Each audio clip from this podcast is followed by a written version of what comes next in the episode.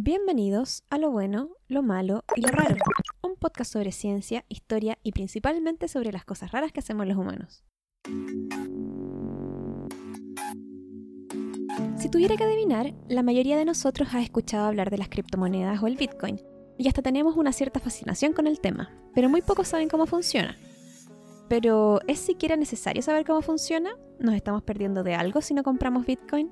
¿Es el negocio del siglo, una estafa piramidal o la economía del futuro? Todo esto y más en el capítulo de hoy. Aquí empieza Criptomonedas.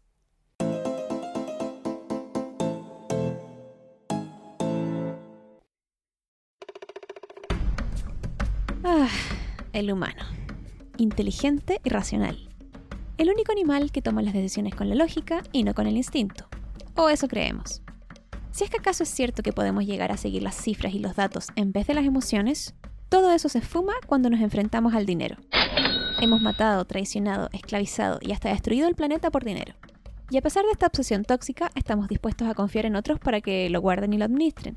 Porque así como inventamos el dinero, también inventamos los bancos, ya sea para que aumente la cantidad que tenemos o para mantenerlo seguro. Pero ¿qué pasa si no confío en los bancos en el gobierno? Si no quiero que sepan cuánto tengo y en qué lo gasto?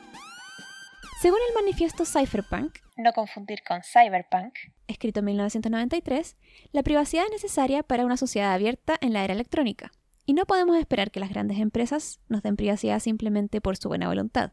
Parece que hubieran sabido que en el futuro nuestros datos iban a ser almacenados y vendidos por empresas como Facebook y Google. Somos nosotros quienes debemos defender nuestra privacidad si esperamos tenerla. Para eso, los cypherpunks usan la criptografía. De ahí viene la palabra cipher, que se traduce como cifrado un sistema para alterar los mensajes de manera que solo puedan ser leídos por los destinatarios autorizados. Debe haber un mensaje oculto. Y obviamente le aplican a sistemas digitales. Por ejemplo, siempre nos han dicho que no le demos nuestra clave a nadie, pero se la damos al banco cada vez que entramos a nuestra cuenta por internet. Y obviamente el banco necesita tener guardada la contraseña para saber si es la correcta. Ahí es donde entra la criptografía, ya que las claves se guardan codificadas y se supone que solo el sistema computacional del banco es capaz de entender esa contraseña para dejarte entrar a tu cuenta. 15 años después de que se escribiera este manifiesto cypherpunk, en el 2008, explotó la crisis financiera subprime. Esto a mí me aburre terriblemente, así que voy a dejar que alguien más lo explique. La causa fue un mecanismo creado por Estados Unidos para favorecer la entrada de capital especulativo procedente de cualquier rincón del mundo. Wall Street invirtió mucho dinero en hipotecas inmobiliarias y aceleró la concesión de préstamos subprime, aquellos que se conceden a alguien con escasa garantía de devolución. Y cosas aburridas por el estilo. En consecuencia, los gobiernos de Estados Unidos e Inglaterra se vieron obligados a entregarles millones de dólares a los bancos para salvarlos de la quiebra. En octubre de ese mismo año, y al parecer en respuesta a la crisis, alguien, bajo el seudónimo de Satoshi Nakamoto, subió a un foro de criptografía un paper llamado Bitcoin, un sistema de dinero electrónico entre pares. Ok, es verdad que un paper no suena como algo tan interesante y en esa época nadie se dio cuenta aparte de los computines. Este tenía las instrucciones para construir un sistema que permite crear y transferir dinero digital directamente entre los usuarios sin pasar por una institución financiera y que no depende de confiar en un tercero. El perfil de Satoshi indicaba que era un hombre japonés de 37 años. Pero hasta hoy su verdadera entidad sigue siendo desconocida y ha sido objeto de mucha especulación. Se cree que el nombre es un seudónimo, y no se sabe si representa a una o un grupo de personas. Investigadores de ciberseguridad creen que el código está demasiado bien escrito para ser una sola persona, y el uso de algunas expresiones característicamente británicas, además del horario en que posteaba en los foros, hace pensar que Satoshi, o al menos un miembro del grupo, sería británico.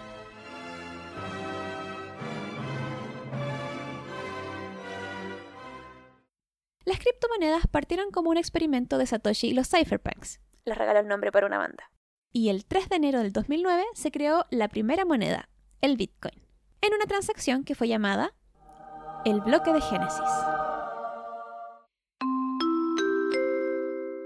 Dato curioso. Integrada en la información de este primer Bitcoin venía el texto. The Times, 3 de enero de 2009, canciller al borde del segundo rescate para los bancos haciendo referencia al periódico británico The Times y la noticia sobre el rescate de los bancos en contexto de la crisis financiera mundial.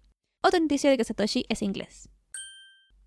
Después de eso, se crearon más bitcoins. Se hicieron algunas transferencias de prueba, pero nada que demostrara que esto iba a ser usado algún día por personas comunes y corrientes. Recordemos que las cosas solo tienen valor cuando alguien más las quiere. Por eso, hasta ese entonces, el bitcoin aún valía cero. Lo que es nada. Para que valiera algo, tenía que servir para intercambiarse por alguna otra cosa. Y el primero en comprar algo con esta criptomoneda fue Laszlo Hanieks, un programador de Florida. El 18 de mayo del 2010, Laszlo posteó lo siguiente en un foro de bitcoins. Pagaré 10.000 bitcoins por un par de pizzas. Tal vez dos grandes para tener algunos trozos para el día siguiente. Me gustaría tener sobras para picar más tarde. Puedes hacer la pizza tú mismo y traerla a mi casa o pedirla por mí en una pizzería. Me gustan las cosas como cebollas, pimientos, salchichas, champiñones, tomates, pepperoni, etc. Son cosas estándar, sin aderezos extraños, de pescado ni nada por el estilo. Si te interesa, avísame y llegamos a un acuerdo. Gracias. Lástima. Cuatro días después, el 22 de mayo, un estudiante de 19 años llamado Jeremy respondió a su anuncio y le mandó dos pizzas familiares de Papa una de queso y una Supreme. Como los programadores tienen un sentido del humor especial, desde entonces, el 22 de mayo fue proclamado el Día de la Pizza de Bitcoin. Para ese momento, el Bitcoin tenía recién un año de vida y su valor aproximado era de 0,004 dólares, por lo que Laszlo pagó el equivalente a 41 dólares por esas dos piezas. Si es que saben el valor del Bitcoin hoy, deben estar agarrándose la cabeza, porque el día que grabo esto, un solo Bitcoin vale 42.300 dólares. Me muero. O sea que si Laszlo hubiera guardado esos Bitcoins, ahora tendría 423 millones de dólares. Pero Laszlo no se arrepiente de haber gastado esa cantidad. Alguien tenía que hacerlo y está feliz de ser parte de la historia del Bitcoin y de haber conseguido pizza gratis. Para esa época, el Bitcoin era más como una curiosidad o un hobby que un negocio. Y si se están preguntando por el joven que llevó las pizzas, él se gastó los bitcoins cuando todavía no tenían valores millonarios como ahora, así que tampoco le sacó tanto provecho. Quiero agregar que el día que escribí este capítulo el Bitcoin valía 37 mil dólares, el día en que lo grabo vale 42.300 y el día que estoy editando esto vale 44 mil dólares. O sea, esta moneda varía mucho de un día para otro. Después de ese día, no es como que mágicamente el Bitcoin haya subido de valor. A medida que algunos curiosos se interesaban, se creó una plataforma de compraventa de Bitcoin, lo que aumentó el interés por la criptomoneda y mientras más personas compraban, el precio subía, y mientras más subía, más personas se interesaban. En el 2011, y al tener algo de valor, y gracias a que no es rastrable, el Bitcoin comenzó a ser usado en los mercados negros de la Darknet para comprar productos o servicios ilegales, principalmente drogas. Si quieren recobrar un poco de fe en la humanidad, les cuento que en el 2012 abrió una página de venta de armas en la Deep Web, pero cerró por falta de clientes. Y bueno, Así fue como estas monedas fueron ganando más valor y notoriedad, principalmente como inversión. Obviamente, los que compraban tenían un incentivo de promocionarlas para poder venderlas a un precio mayor al que ellos lo compraron, y así fueron subiendo los precios hasta llegar al valor exorbitante que tenemos en la actualidad. Pero, que el Bitcoin ahora tenga valor, ¿significa que es dinero?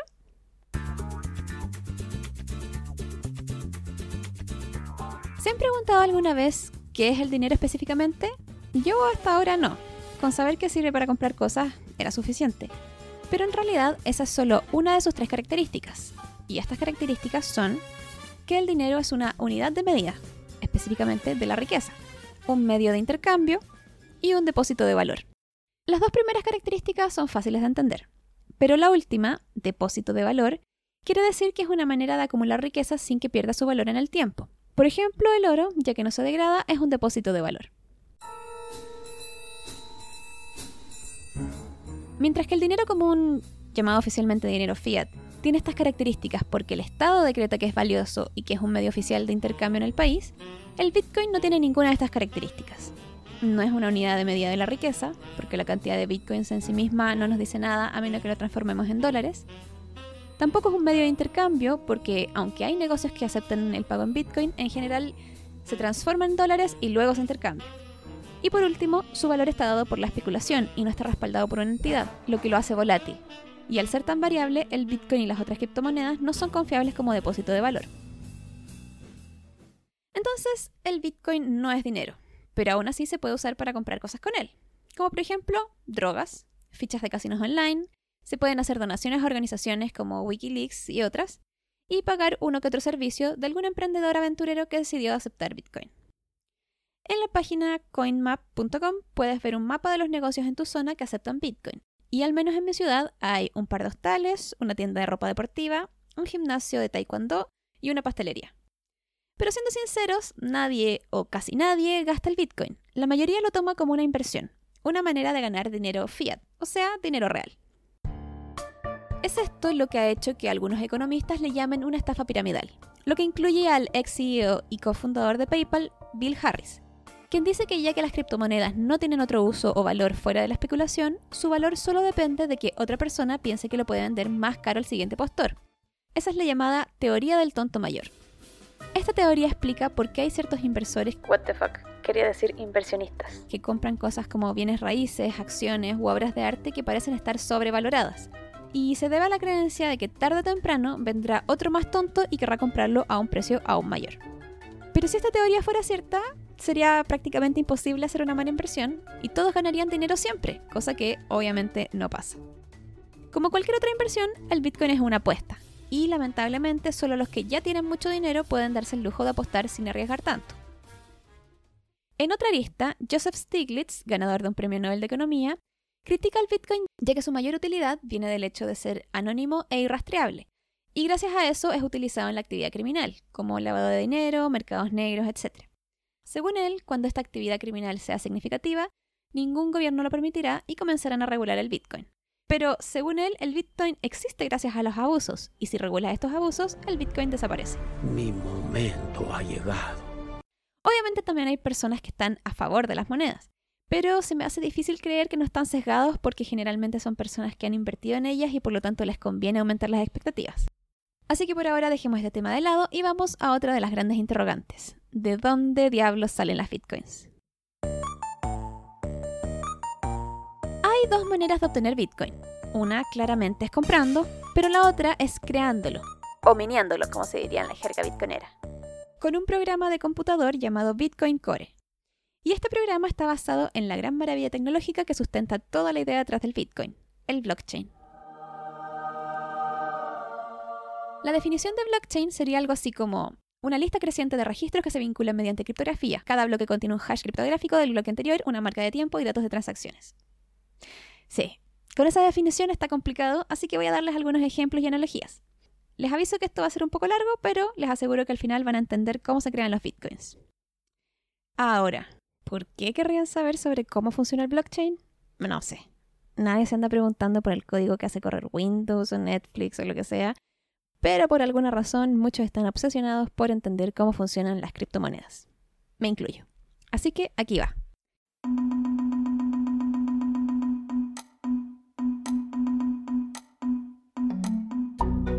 Blockchain se traduce como cadena de bloques.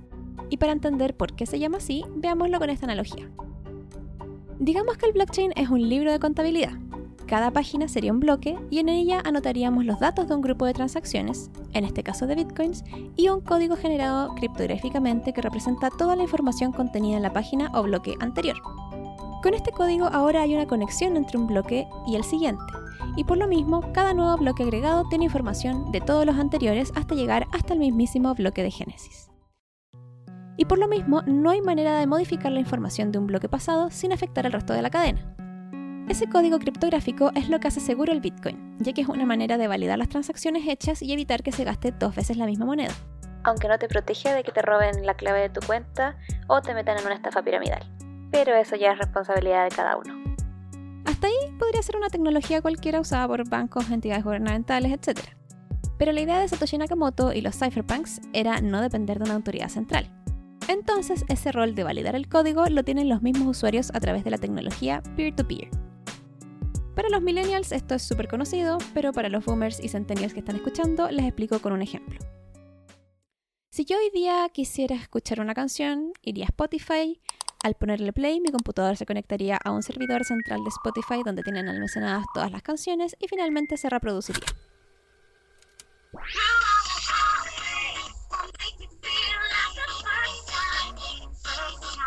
Esto funciona bastante bien, a menos que lo hackeen, se corte la luz o quiebre la empresa, qué sé yo. Pero si yo hubiera querido hacer lo mismo en el 2005, cuando no existía Spotify, habría tenido que comprar el disco o descargar la canción de internet. Y no les voy a mentir, yo me la descargaba. ¡Eres pirata! Para eso lo más probable es que usara un programa como Kazaa. Este daba acceso directamente a los computadores de otros usuarios como yo que tenían la canción y me dejaba copiarla a mi propio computador. Mientras más usuarios tuvieran la canción, más rápido se descargaba. Y una vez que yo tenía la canción completa, mi computador se unía a la red y otras personas podían descargarla de mi computador también. Toda la red de computadores que se comportan como clientes y servidores al mismo tiempo es la llamada red de pares o red peer-to-peer.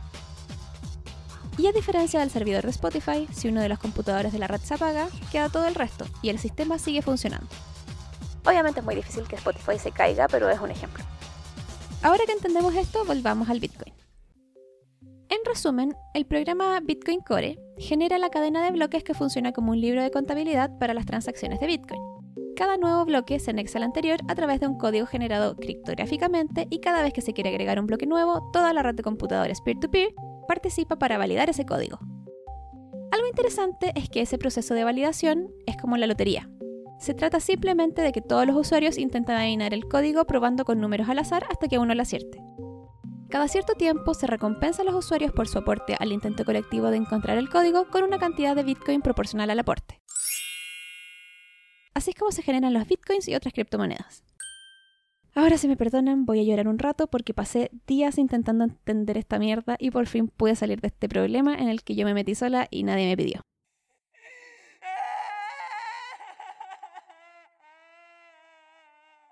Ya, ahora que me recuperé, sigamos con el tema.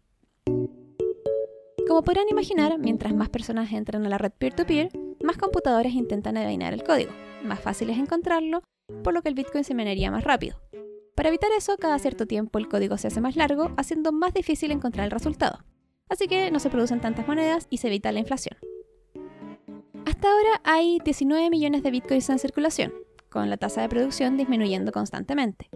Además, estos no se generarán eternamente. El programa está creado para que dejen de generarse bitcoins cuando se hayan creado 21 millones, lo que ocurrirá aproximadamente en el año 2140.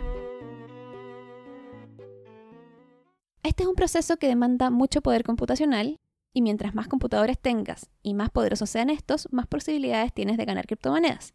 Esto nos lleva a dos problemas. Uno es que solo quienes ya tienen el dinero para comprar estos computadores pueden minar bitcoins y ganar más dinero aún. Y dos, la energía eléctrica requerida para realizar este proceso es muy alta y se estima que anualmente se gastan 131 terawatts solamente minando bitcoins, lo que es más o menos lo que gasta en el mismo tiempo Egipto o Ucrania. Además, cada cuatro años se reduce a la mitad la cantidad de Bitcoin recibido por descubrir el código, haciendo que este proceso, que ya demanda mucha energía, sea cada vez menos eficiente.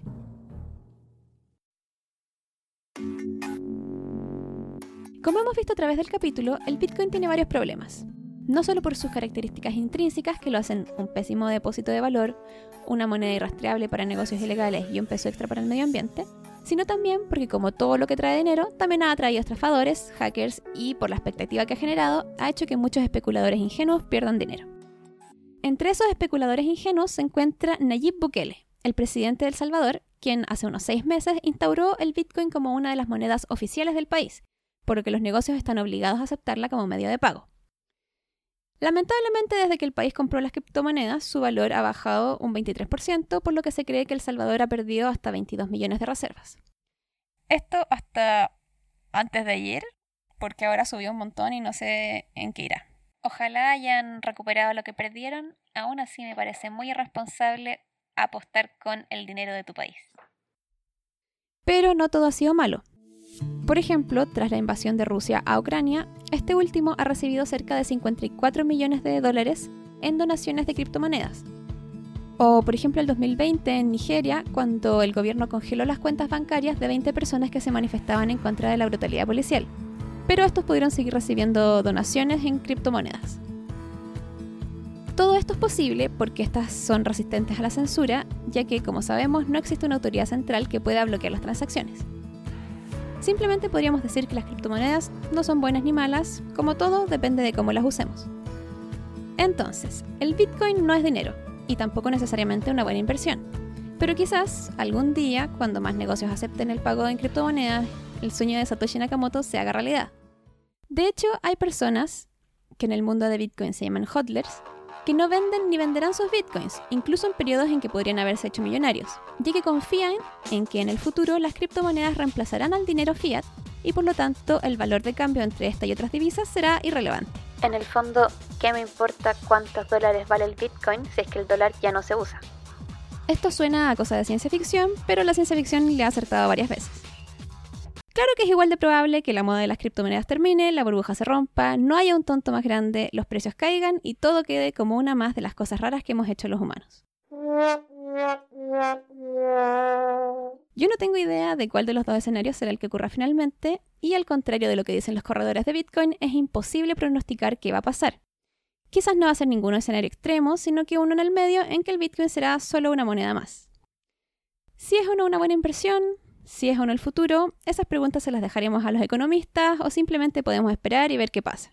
A mí nadie me apura. Hasta que llegue el capítulo, amigos. Llegué a llorar sangre preparándolo, así que ayúdenme compartiendo el podcast con sus conocidos. Y si llegaron hasta acá, gracias por escuchar y nos vemos en el próximo capítulo.